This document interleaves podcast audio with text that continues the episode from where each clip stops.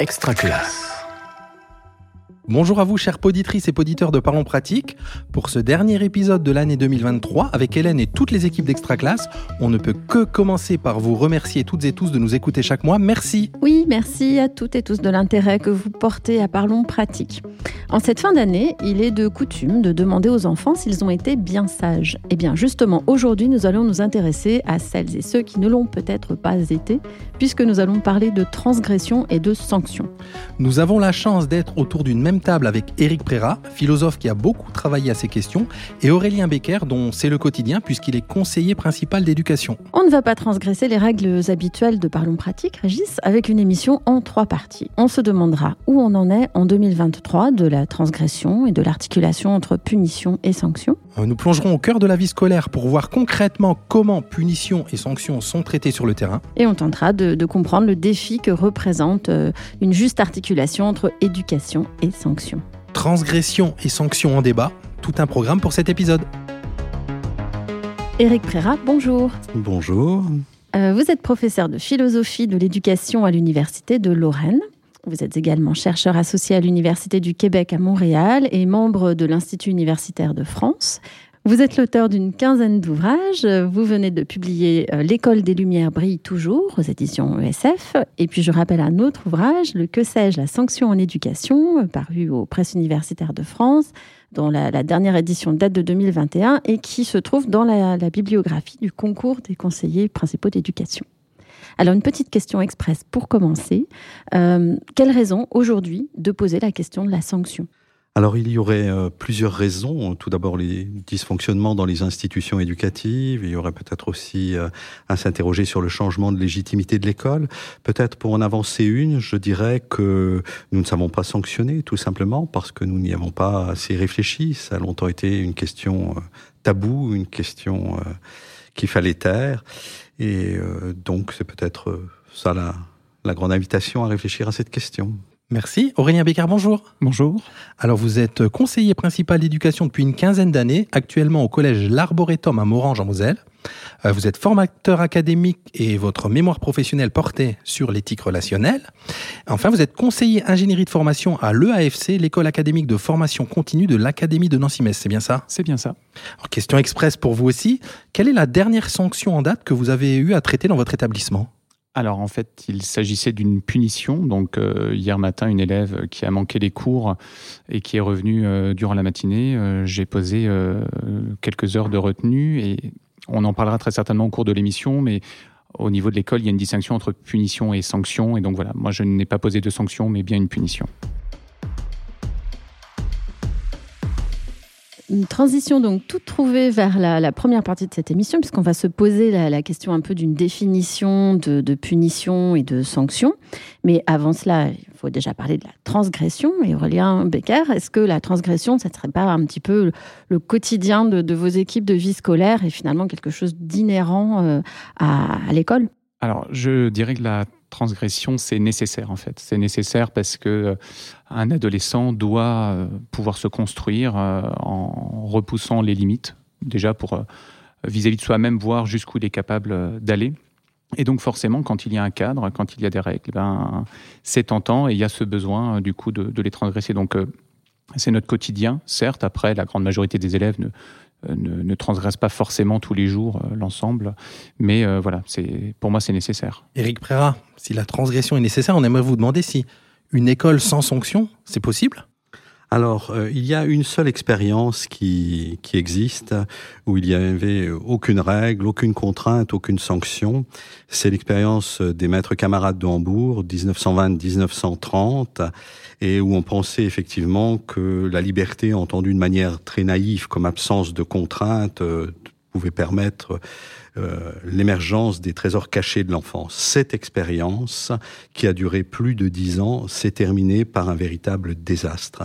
Et donc, il faut le dire, et je cite Seidler, là, qui est un des inspirateurs de, de ce projet, qui nous dit que partout où on se laissa guider par une confiance sans borne dans le tact des enfants, dans leur volonté dans leur persévérance, dans la sûreté de leur instinct, dans la tolérance des individus à former une communauté, on vit se former des bandes d'indisciplinés.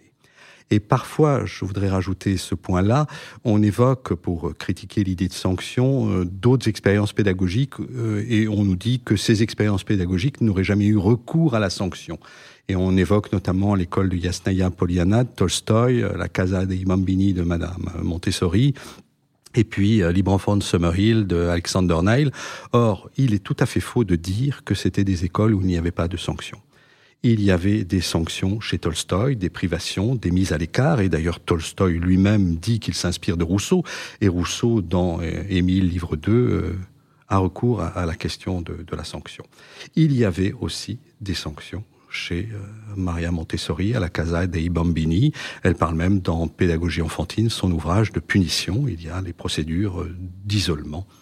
Et il y avait même des exclusions définitives d'école si les enfants étaient sales. Vous voyez, quelqu'un dirait ça aujourd'hui, euh, ça choquerait profondément. Et il y en avait également à Summerhill. Il y avait des corvées, il y avait des privations, il y avait des mises à l'écart. Et c'était même des sanctions qui étaient prononcées par d'autres enfants donc l'intérêt de ces écoles-là, c'est de nous avoir permis de sortir de la punition et de réfléchir à autre chose que la punition, à la question de, la sanction. Alors justement, Eric Préra, euh, qu'est-ce qu'une sanction? Quelle est la, définition que vous en donneriez euh, et peut-être la distinction que vous faites avec la punition? Voilà, alors là, il y aurait un débat avec Aurélien, effectivement, parce que Au, niveau du, des secondaires, il y a encore ce terme de punition et de sanction. Moi, ce que je dirais, c'est qu'effectivement, une punition est là pour euh, faire mal, pour soumettre, pour mettre au pas, et d'une certaine manière, en sortant de ce débat, on a avancé le terme de, de sanction. Alors je voudrais te donner quelques exemples pour que ça parle un petit peu. Je ne t'adresserai plus la parole car tu n'as pas arrêté cet après-midi de dire des choses désagréables. C'est une sanction. Il faut arrêter de penser la sanction comme une peine qui est là pour faire mal. Tu as sali ce mur, tu vas le réparer. C'est une sanction.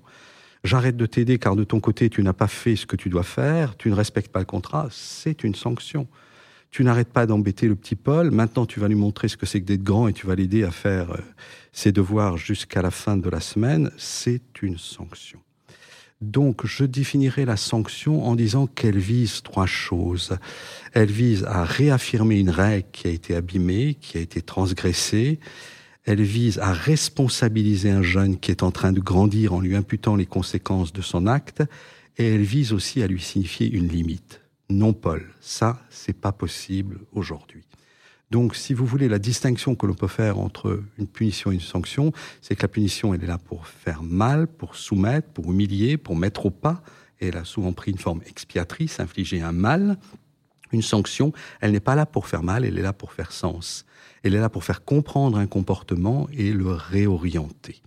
Voilà, nous ne sommes plus dans le débat punir ou ne pas punir, nous sommes dans le débat qu'est-ce qu'une sanction éducative aujourd'hui? Aurélien Becker, la définition ou les définitions réglementaires, j'ai envie de dire, de sanctions et punitions euh, en établissement, elles sont différentes de ça. Alors effectivement, on utilise nous encore les deux termes, donc punition et sanction. Je rejoins Monsieur Préra, hein, effectivement que ce soit, enfin nous en tout cas, que ce soit punition ou sanction, il faut qu'il y ait euh, une dimension éducative. Et c'est naturellement euh, tout l'intérêt hein, de, ça.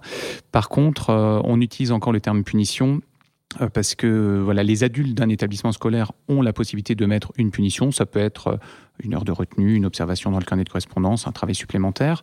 Par contre, la sanction est réservée au chef d'établissement. Donc, soit le chef d'établissement peut euh, poser une sanction disciplinaire qui peut aller d'un avertissement, donc un document mis dans le dossier scolaire de l'élève, mais ça peut aller jusqu'à l'exclusion temporaire de quelques jours.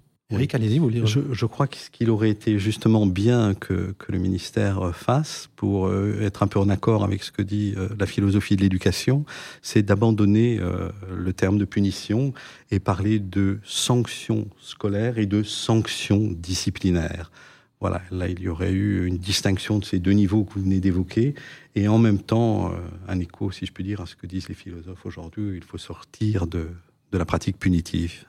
Aurélien, d'ailleurs, vous nous disiez que ça crée parfois des, petites incompréhensions quand vous vous adressez à un public qui n'est pas celui forcément de l'éducation nationale, mais qui peut être d'autres, d'autres milieux et qui ne comprend pas nécessairement le terme de punition.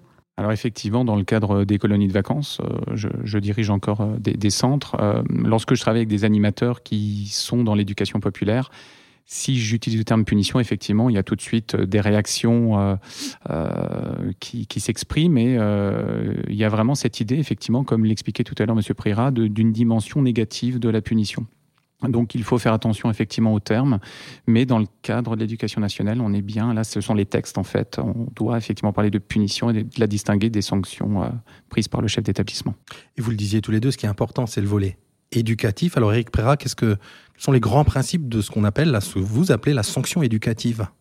Alors il y a trois principes qui sont des principes constitutifs qui, à mon avis, donnent corps à l'idée de sanction éducative.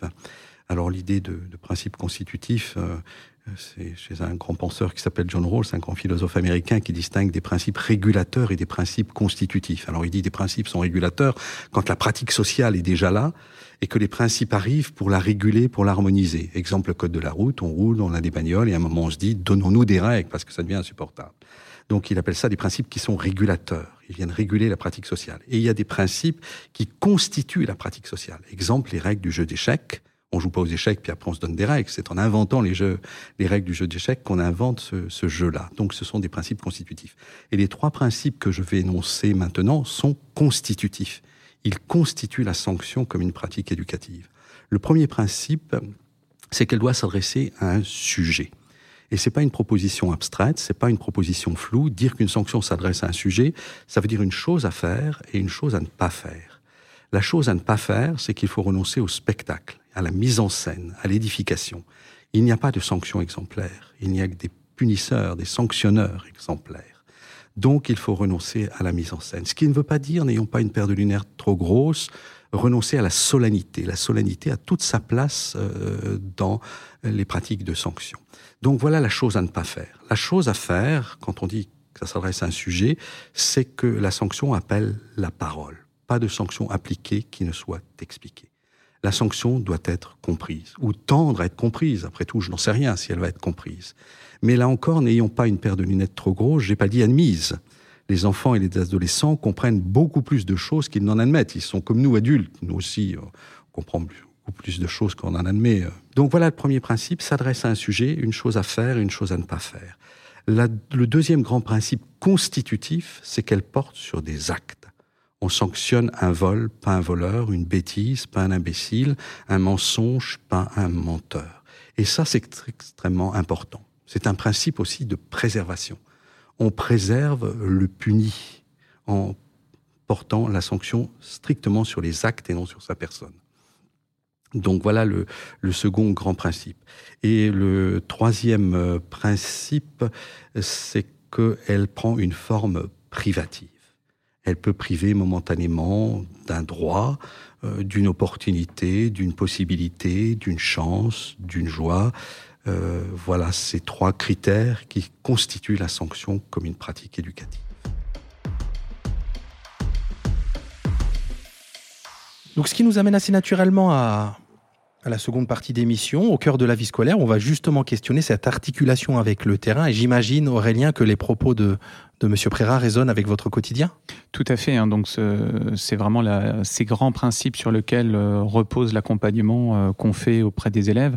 Et notamment, euh, moi, je, verbalise beaucoup, en fait, et j'explique bien lorsque je reçois l'élève qui vient de, de, commettre un acte répréhensible, hein, que c'est ce qu'il a fait qui n'est pas normal lui, c'est quelqu'un de bien, et j'en suis persuadé. Et euh, euh, le fait de verbaliser, de dire ça, ça permet à, l'élève, en fait, de, pouvoir continuer à grandir, de pouvoir continuer à se construire, de ne pas rester enfermé dans la faute qu'il a pu euh, commettre. Donc, c'est important de les accompagner et d'expliquer aussi que on a droit à l'erreur, on a le droit de se planter. C'est comme ça qu'on grandit. Éric Préra, c'est intéressant aussi de, voir qu'on en est là aujourd'hui, mais que c'est le fruit quand même de, tensions et de, dans, l'histoire, en fait, euh, la, sanction n'a pas toujours été euh, perçue comme on le, dit aujourd'hui, et même encore aujourd'hui, il y a des tensions dans la société sur la manière dont on doit la, la percevoir. Oui, tout à fait. Euh, l'histoire des pratiques punitives à l'école est une très très vieille histoire et on peut dire que les châtiments corporels vont durer jusqu'à la naissance de l'école républicaine. Il y a eu une interdiction avant en 1803, mais euh, ça va encore se, pratiquer. Euh, il y a eu, on peut dire, quatre, quatre petits moments, enfin quatre moments dans l'histoire de, de, la sanction. Un moment, on va dire, de la naissance des collèges au XVIe siècle jusqu'à la fin du, du XVIIIe, euh, qui a été un moment de réglementation des châtiments corporels. Il y avait des châtiments corporels et donc on a essayé de les réglementer. Les congrégations religieuses disaient il faut pas utiliser les coups de pied, il faut pas frapper à la main, il faut utiliser la férule, il faut utiliser la baguette, il faut ritualiser. Des distinctions assez subtiles hein, quand on regarde aujourd'hui. Mais c'était dans le bon sens du terme. Oui, ça peut paraître pervers, mais c'était dans l'idée de ne pas importer les pratiques violentes de la rue dans l'école. Voilà.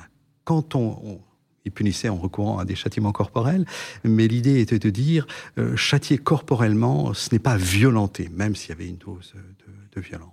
Voilà, il y avait une, de la ritualisation, ils ont réglementé, je pense au collège jésuite, le nombre de coups de fouet.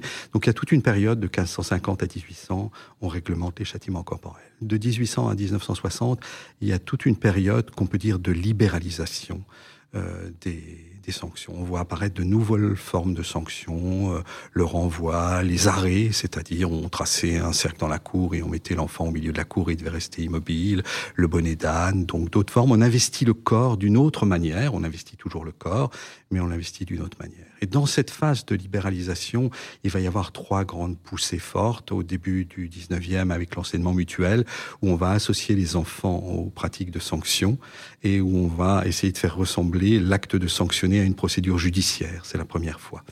Il y a eu un deuxième mouvement qui est la seconde moitié du 19e avec le courant hygiéniste, où euh, les hygiénistes, les médecins vont dénoncer certaines pratiques punitives comme étant euh, quelque chose qui peuvent blesser, nuire à la santé des, enfants, ils vont dénoncer les châtiments corporels.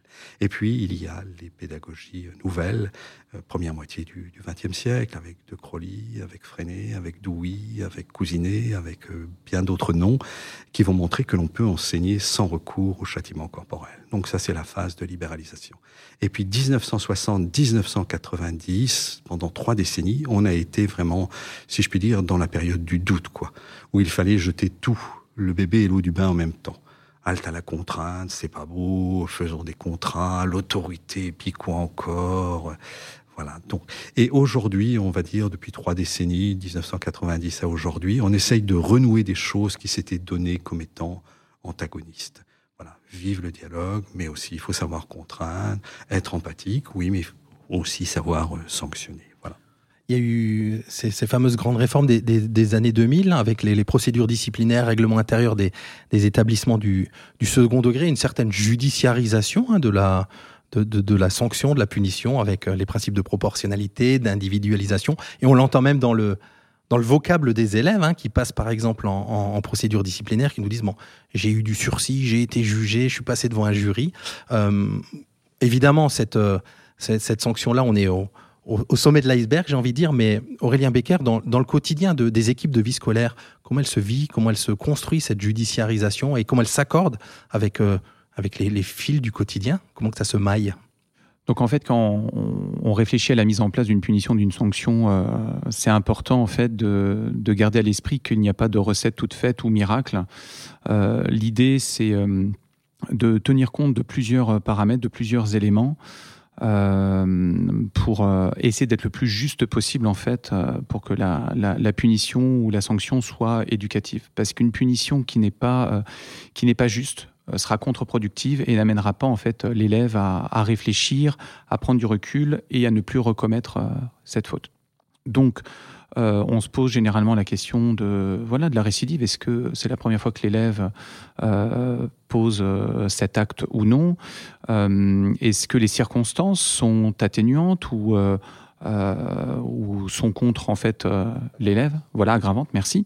et donc toutes ces questions nous amènent ensuite à réfléchir et à prendre une décision donc, à savoir, ben, est-ce qu'on reste dans le cadre de la punition, c'est-à-dire est-ce que c'est euh, l'adulte de l'établissement qui va poser cette, euh, cette punition, ou est-ce qu'on demande au chef d'établissement de passer euh, au niveau de, de, la sanction disciplinaire.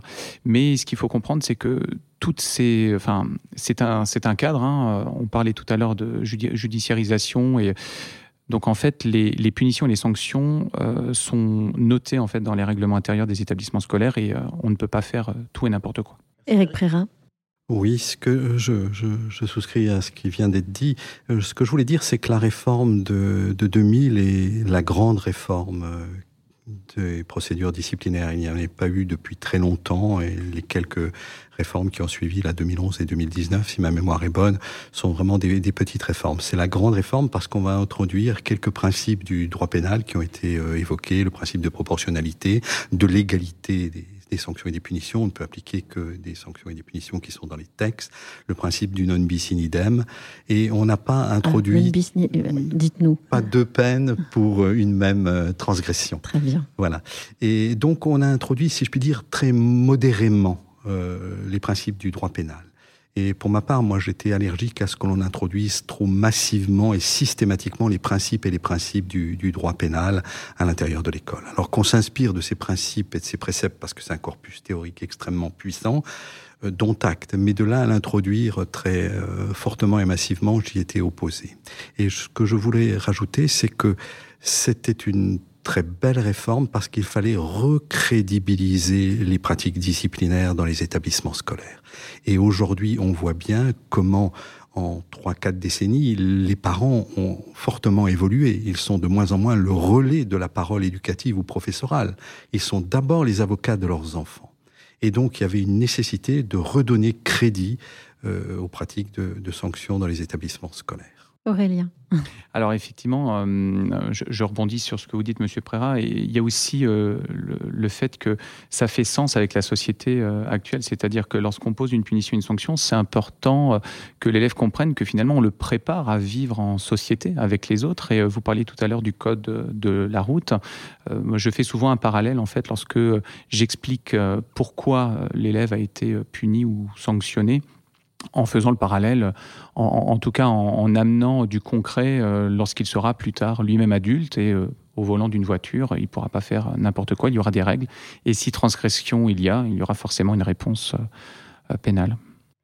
Aurélien, tout à l'heure, vous disiez que plusieurs adultes peuvent poser des, punitions et, des sanctions dans l'établissement, et notamment les enseignants. Et j'aimerais savoir comment vous travaillez avec les enseignants sur parce qu'on sait qu'il y a des, pratiques, par exemple l'exclusion du cours, parce qu'à certains moments, c'est trop difficile de tenir le groupe. Euh, et comment est-ce que vous travaillez avec les enseignants, justement, pour euh, expliquer, euh, travailler sur une gradation aussi, peut-être? Donc j'ai réalisé en fait une, pyramide qui permet de donner l'ensemble des punitions et des sanctions qui existent au sein de l'établissement en faisant bien la distinction sur ce que eux peuvent mettre en place et ce qui est dévolu au chef d'établissement. Mais naturellement, la diffusion d'un document n'est pas n'est pas suffisant. Donc, euh, on a des temps de concertation. Je reste à disposition de l'équipe. Euh, pour pouvoir échanger et donner des conseils. Et, et euh, l'habitude a été prise effectivement de, pouvoir conseiller, échanger, accompagner et essayer de pallier effectivement à, certaines pratiques. L'exclusion de cours, c'est effectivement une des difficultés qu'on peut rencontrer et, pour éviter en fait que euh, l'élève ne soit exclu et ne puisse pas retourner en cours, ce que je fais habituellement avec les collègues, c'est qu'ils m'envoient l'élève 5-10 minutes leur permettant, eux, de leur côté, de reprendre la classe en main, de recadrer, euh, d'avancer, en fait. Et moi, ça me permet de prendre un temps, euh, du coup, d'échange avec l'élève, de remettre en place le cadre, de lui expliquer ce qu'il risque s'il continue, donc en termes de punition-sanction, parce que cette pyramide je la montre également aux élèves et aux familles. Hein. C'est quelque chose qui est diffusé, qui est, connu. Et ensuite, lorsque l'élève revient en classe, ben effectivement, il répare, il s'excuse et il reprend sa place. Et donc, du coup, on l'accompagne à, ce qu'il puisse voilà, reprendre, sa place, être de nouveau acteur de sa scolarité. Et ça, c'est, ça, c'est important, plutôt que de rester. Euh, euh, et qui a un sentiment de rejet en fait, hein, parce que la difficulté de l'exclusion, c'est bien à un moment, euh, mais ça doit pas, enfin ça, doit avoir une fin, il doit y avoir un retour un retour euh, de l'élève en classe. Il y a aussi la question de la, coéducation. Hein. On sait que la société, les lois, l'ordre est de plus en plus remise en question, et notamment aussi à l'école. Hein. On n'a qu'à ouvrir les informations pour l'entendre tous les jours. Euh, comment vous travaillez ça avec les parents pour faire comprendre et accepter les punitions et sanctions? Alors en début de carrière, effectivement, j'avais remarqué que lorsqu'on punissait euh, un élève, notamment pour des faits de violence, les parents pouvaient très rapidement réagir, contester. Et la difficulté, c'est quand le parent conteste, ben, l'autorité, l'autorité peut se, se, désagréger en fait. Donc, on a pallié par rapport à, l'exemple que je vous donne sur deux choses. On a déjà formé les élèves à utiliser, enfin à pouvoir se défendre en fait, parce que ce qu'on avait compris, c'est que les parents craignaient, craignaient entre guillemets que leur enfant se fasse écraser, voilà.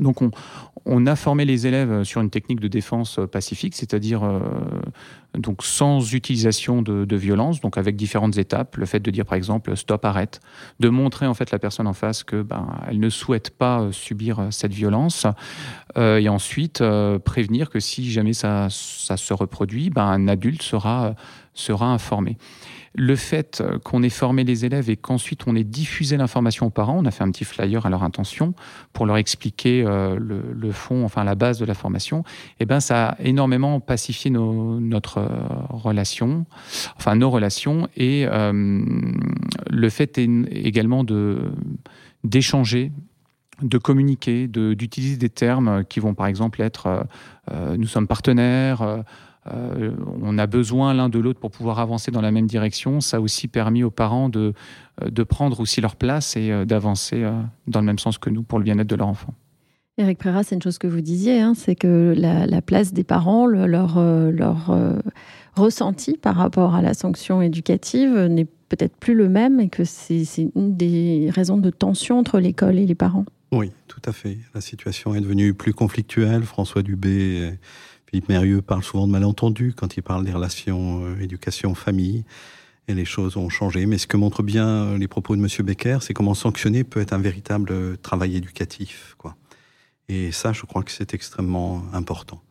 Et il peut y avoir du téléenseignement, de la téléformation, mais il n'y a pas de télééducation. L'éducation se fait en présence, en coprésence. Voilà, c'est un travail qui nécessite des éducateurs et une présence éducative. Vous nous avez donné justement donc des, éléments qui vont nous amener à la troisième partie, au-delà de la sanction, le climat scolaire en question. Euh, c'est vrai que là, on, a évoqué euh, tout un arsenal finalement qui peut être euh, mis en place, mais il y a d'autres expérimentations, d'autres types de, démarches qui peuvent être mis en avant, et notamment ce qu'on appelle la justice restaurative. Est-ce que Eric Préra, vous pouvez nous, nous, en parler, nous dire un petit peu ce que c'est? Oui, je vais dire en quelques mots ce que c'est et puis ce qu'a peut apporter à l'école. La justice restaurative, c'est un courant pénal qui est né dans les années 70 en Amérique du Nord et qui adresse à la justice rétributive classique, transgression, sanction, transgression, sanction, justice rétributive, deux critiques. La première critique, c'est que euh, le contrevenant, une fois qu'il a subi sa peine, il retourne à ses occupations comme si de rien n'était. Il n'y a pas de tâche de resocialisation euh, du, du, coupable. Et la deuxième grande critique qu'adresse la justice restaurative à la justice rétributive, c'est que le, la justice rétributive euh, se moque un peu des victimes et, oublie les victimes. Et s'il en est ainsi, c'est parce que la justice rétributive euh, pense l'infraction d'abord comme une atteinte à la majesté de la loi, de la règle, alors que la justice restaurative pense l'infraction comme un ensemble de torts qui ont été commis. Et donc, dans l'approche rétributive, c'est quelle loi a été transgressée, et dans l'approche restaurative, c'est quels torts ont été commis et à qui. Et donc, elle nous invite à réfléchir à la pratique de réparation et donc vive la pratique de réparation. Et vive la pratique de réparation pour trois raisons, très, très brièvement. La première chose, c'est quand on répare, on agit. Elle transforme un subir en un agir, un, un pâtir, une passion en une action. Quand je répare, je fais, j'agis. La deuxième raison qui milite en faveur de la réparation, et c'est pour ça qu'il faut introduire des pratiques de réparation dans les établissements scolaires, c'est que dans le moment où je répare, je me répare. C'est ce que dit la psychanalyste Mélanie Klein. Dans le besoin de réparer, il y a toujours un désir secret de se réparer. Et puis quand on répare, on répare certes quelque chose que tout le monde voit, mais on répare à quelqu'un. Et donc quand on répare, on signifie d'une certaine manière qu'on entend être encore membre de la société. Et donc la justice restaurative nous invite à pratiquer des formes de réparation. On vous voit acquiescer, Aurélien Becker. Est-ce que c'est quelque chose sur lequel vous travaillez aussi, cette notion de réparation? Alors effectivement, là, je, vais repartir sur la distinction punition-sanction. En, termes de punition, on peut accompagner des élèves, par exemple, à formuler des excuses, en tout cas à revenir vers l'élève qui a été victime de, de, leur fait, de, donc de s'excuser correctement par la rédaction d'une lettre ou voilà. au niveau des, sanctions, il y a ce qu'on appelle la mesure de responsabilisation qui peut être également mise en place. Un exemple, un élève qui va être sorti du groupe classe pendant une journée et qui va, dans cette mesure de responsabilisation, euh, se mettre au service euh, du collectif pour pouvoir euh, réparer, effectivement, se reconstruire, retrouver une place. Par exemple, ça va être un accompagnement, accompagner le professeur de PS sur, sur une séquence et être arbitre pendant une ou deux heures pour pouvoir aider et être dans, comment dire, dans, dans une dynamique positive. Juste euh, dire sur la, réparation euh, qu'il y a deux grandes formes de réparation qui peuvent être euh, d'un point de vue théorique. Il peut y avoir la, remise en état, on a sali un mur, on, le nettoie, on le lave, on le remet en état, mais quand on insulte, comment on répare? Et donc là, la réparation peut prendre une autre forme qui est la compensation symbolique où on donne de son temps, on donne de sa personne, on aide. Voilà. Et c'est ce que c'est ce qui est proposé avec les mesures de, de, responsabilisation. Il y a un peu ces deux formes de réparation qui existent.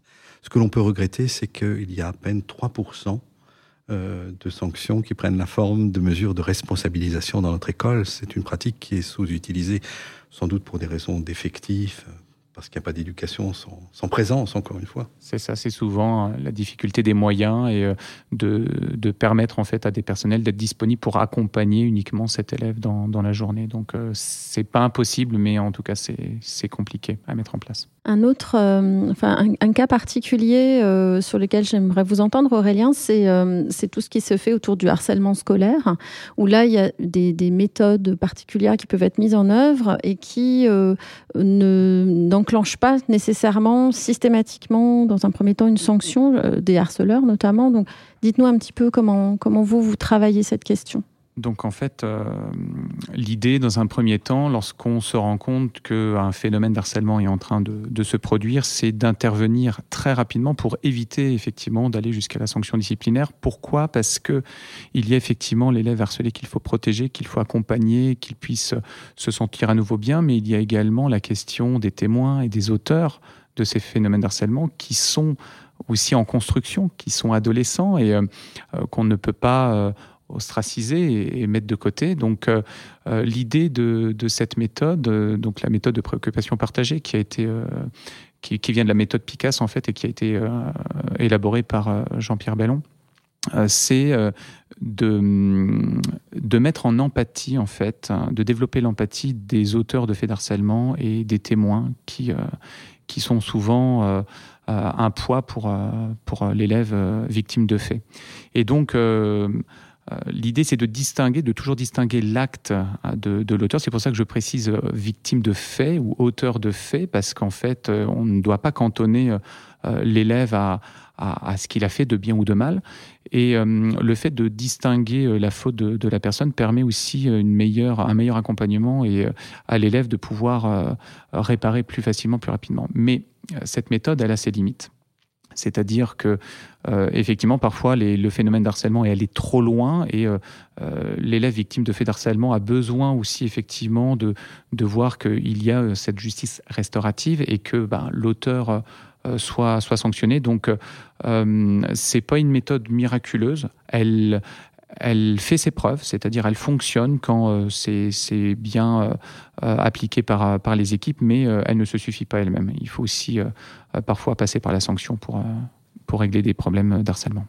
Et on peut imaginer que ça ne concerne pas que le harcèlement, le fait d'arriver plus en amont, en fait, c'est ce que vous travaillez vous aussi dans, dans l'établissement. Donc effectivement, développer, faire, faire, développer l'empathie, être en amont, c'est-à-dire en fait tout ce qui est prévention, euh, ça c'est quelque chose effectivement de, très important. Je l'expliquais tout à l'heure par rapport à la formation qu'on dispense à l'ensemble des élèves de sixième. Euh, c'est en fait de, les, amener à comprendre en fait euh, les différentes formes de violence, hein, parce que si on ne comprend pas qu'un jeu brutal, le fait de donner une tape pour dire bonjour à son copain le matin, c'est de la violence et que c'est pas acceptable Euh, euh, c'est très important. Donc en fait, la prévention, euh, la prévention, c'est c'est la base sur laquelle notre travail repose, parce que a il y a l'important en fait de que la règle soit comprise en fait par les élèves. C'est-à-dire que si on accueille on accueille nos élèves mais qui ne comprennent pas ce qui est autorisé de ce qui est interdit, euh, voilà, on va se retrouver avec énormément de situations problématiques et euh, on va pas s'en sortir. Donc, euh, faire en sorte que les règles soient bien expliquées, bien comprises, qu'il y ait aussi un temps d'adaptation, notamment les élèves de sixième qui arrivent au collège, qui ont besoin aussi de, comprendre les différents principes. et donc, tout ce travail de, prévention, voilà, a, un intérêt.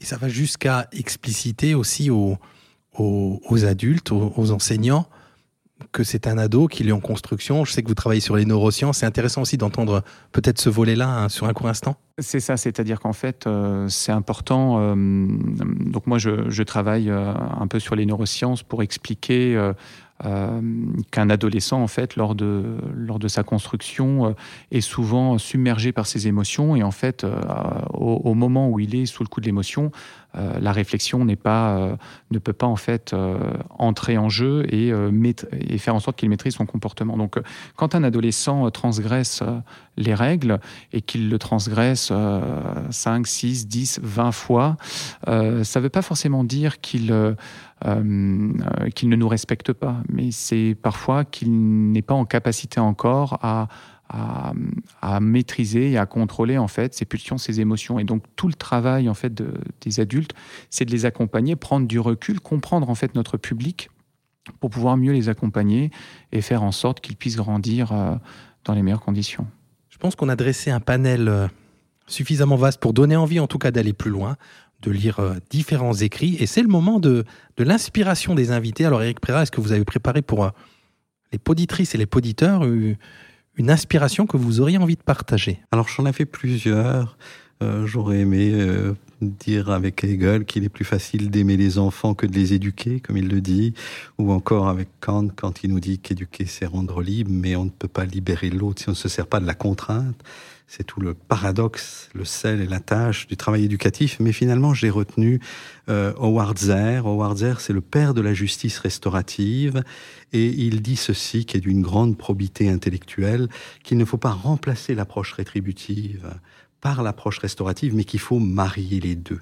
Et il reconnaît cette trompée longuement. Voilà ce qu'il dit. Dans mes écrits, je traçais une frontière nette entre justice pénale à caractère rétributif et une approche restaurative de la justice. Ces derniers temps, j'en suis venu à penser que cette, cette polarisation peut s'avérer trompeuse. Donc il nous invite à marier les pratiques de sanction et les pratiques de réparation et à ne pas remplacer l'un par l'autre. Merci. Aurélien, une inspiration? Alors moi, j'aimerais partager en fait une lecture. Euh, donc c'est Daniel euh, Marcelli qui est pédopsychiatre et qui a écrit Il est permis d'obéir. L'obéissance n'est pas la soumission et euh, je trouve que c'est un livre vraiment accessible et très éclairant sur le sujet. Merci. Merci à tous les deux. Euh, alors, Eric euh, Préra, vous disiez au début, on n'a peut-être pas assez réfléchi, on ne s'est pas encore assez bien sanctionné. Alors, on, apporte aujourd'hui une petite contribution à cette réflexion. Et puis, euh, et puis je retiens aussi que vous nous proposez peut-être une nouvelle distinction qu'on pourra suggérer au ministère de l'Éducation nationale entre sanctions scolaires et sanctions disciplinaires pour peut-être se débarrasser du mot de punition. Merci en tout cas à tous les deux. Merci, à vous. Merci. C'était Transgression et sanctions en débat, le dernier épisode Parlons pratique de l'année 2023, préparé et animé par Hélène Audard et Régis Forgiane. Montage et mixage Simon Gattegno. Coordination de production Luc Taramini, Hervé Thury et Magali Devance. Directrice de publication Marie-Caroline Missire. Suivez-nous sur extraclasse.réseau-canopé.fr ou sur votre plateforme de podcast préférée pour écouter tous les épisodes dès leur sortie. On vous retrouve en 2024 pour une nouvelle émission. D'ici là, bonne fête de fin d'année. Une production Réseau Canopé 2023. On vous prend un peu en otage pour faire le petit hein, générique de fin, mais comme tout est branché, ça prend deux minutes. Hein. Qui est-ce qui commence? Toi. Extra classe.